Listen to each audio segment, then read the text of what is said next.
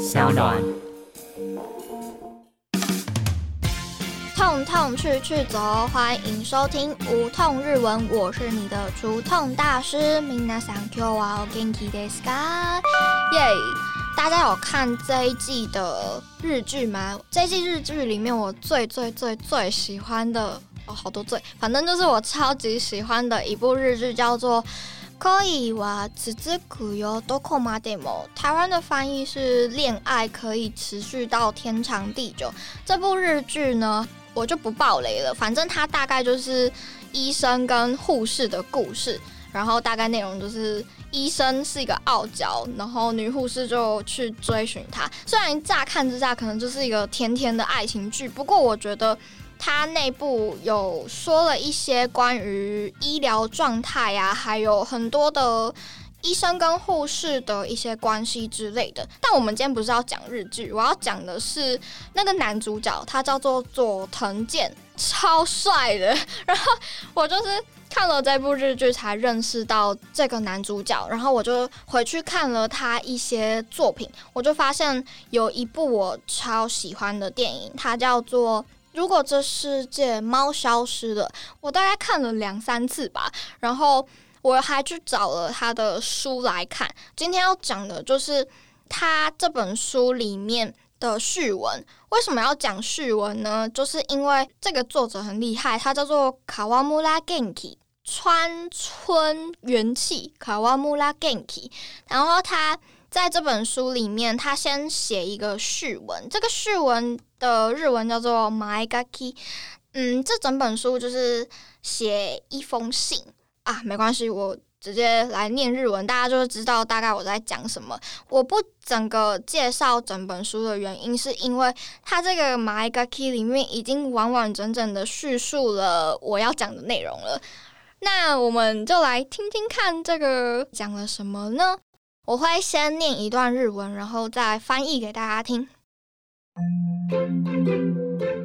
世界からもし猫が突然消えたとしたら、この世界はどう変化し、僕の人生はどう変わるのだろうか。这个的意思就是说， 如果猫突然从这个世界上消失了，那这个世界又会怎么变化呢？我的人生又会怎么样的改变？下一段是说，世界からもし僕が突然消えたとしたら、この世界は何も変わらずに、いつもと同じような明日を迎えるのだろうか。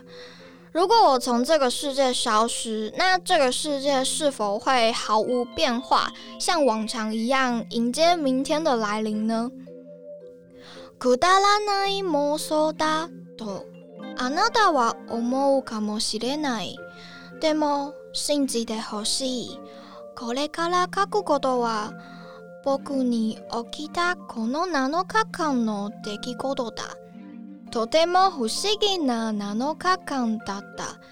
也许你可能会觉得我这种想法很荒唐，但是请你相信我，接下来我写的故事是连续七天发生在我身上的事，那是一个非常不可思议的七天。そして間もなく僕は死にます。なぜこうなったのか？ 我很快就要死了，为什么会这样呢？その理由についてこれから書いていこうと思う。きっと長い手紙になるだろう。でも最後まで付き合ってほしい。接下来我会交代 这七天我发生什么事，还有整个事件的来龙去脉。这一定会是一封很长的信，但是呢，我希望你可以看到最后。そしてこれは僕があなたに当てた最初で最後までの手紙になります。そう、これは僕の一生なのです。这是我第一次。也是最后一次写给你的信， 没错，这就是我的遗书。好，你可能会听起来觉得好像有点悲伤，但是我觉得日本电影很厉害的地方，就是它会用一种淡淡的，好像起伏不是很大，但是你看完之后，你会在心里留下一个什么东西，然后这个东西会慢慢的发酵，甚至去让你去思考你的人生，还有想的东西。我觉得这部电影就是这样，它。里面有提到说，他这七天里面发生不可思议的事情。我小小的爆个雷，我不会完全爆完。就是他这七天，他会先遇到一个恶魔，然后这个恶魔跟他长得一模一样。因为男主角他被判说得了脑癌，他即将就要死掉了，所以他会想说，他人生最后想要做的十件事情写下来。可是他发现他写不完呢。然后后来突然有一个恶魔出现了，跟他说。你明天就要死掉了，我有办法让你可以不要明天死掉，但是条件是一天会让世界上的一个东西消失，那你就可以多活一天。然后他就答应了恶魔，然后一天就是消失一个东西。首先是电影啊、时钟啊，还有猫咪等等等。然后他消失的过程我就不讲了。总之最后就是他透过这些消失的过程，他发现了。那些东西如果消失了，对他的人生有多大的影响？他也间接去思考了他对于生死的相关议题。好啦，可能有点严肃，但是我很喜欢这种题材，就是呢，分享给大家，希望大家有喜欢。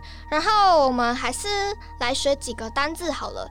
第一个是 Nico，猫咪 Nico。第二个 Kudaranai，Kudaranai。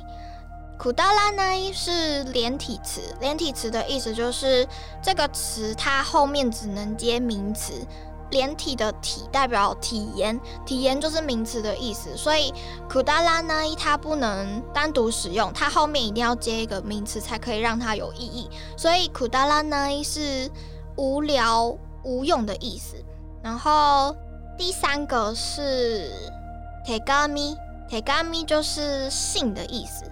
第四个是一手，一手不是遗书哦，是一手，一手是遗书，汉字也写作遗书。然后这边讲到遗书，我会挑这个单字，只是我有一个小小的私心，就是蔡健雅有一首歌叫做《遗书》，它的歌词内容也，我觉得也跟这个电影有一点点相呼应。大家如果听完今天的内容，可以去找这个电影来看，或者是去找书来看。男主角很帅，不会让你失望的。然后你也可以去听听看《遗书》这首歌。你看完电影再去听这首歌的话，你会有更深的感觉。我不知道大家的感觉都不一样，但是我希望就是会让你对于生死相关的议题可以有更多的想法。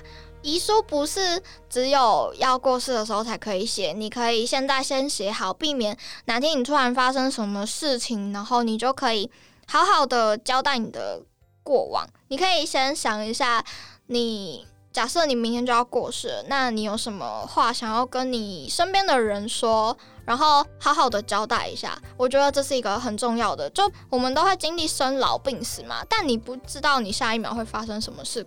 所以，当你跟世界说拜拜的时候，你没有好好的交代你的后事的话，那我觉得会对别人来说也是一个小困扰吧。好啦，这就只是我自己的想法，希望你们有喜欢。以上就是我们今天的内容，马达阿西达。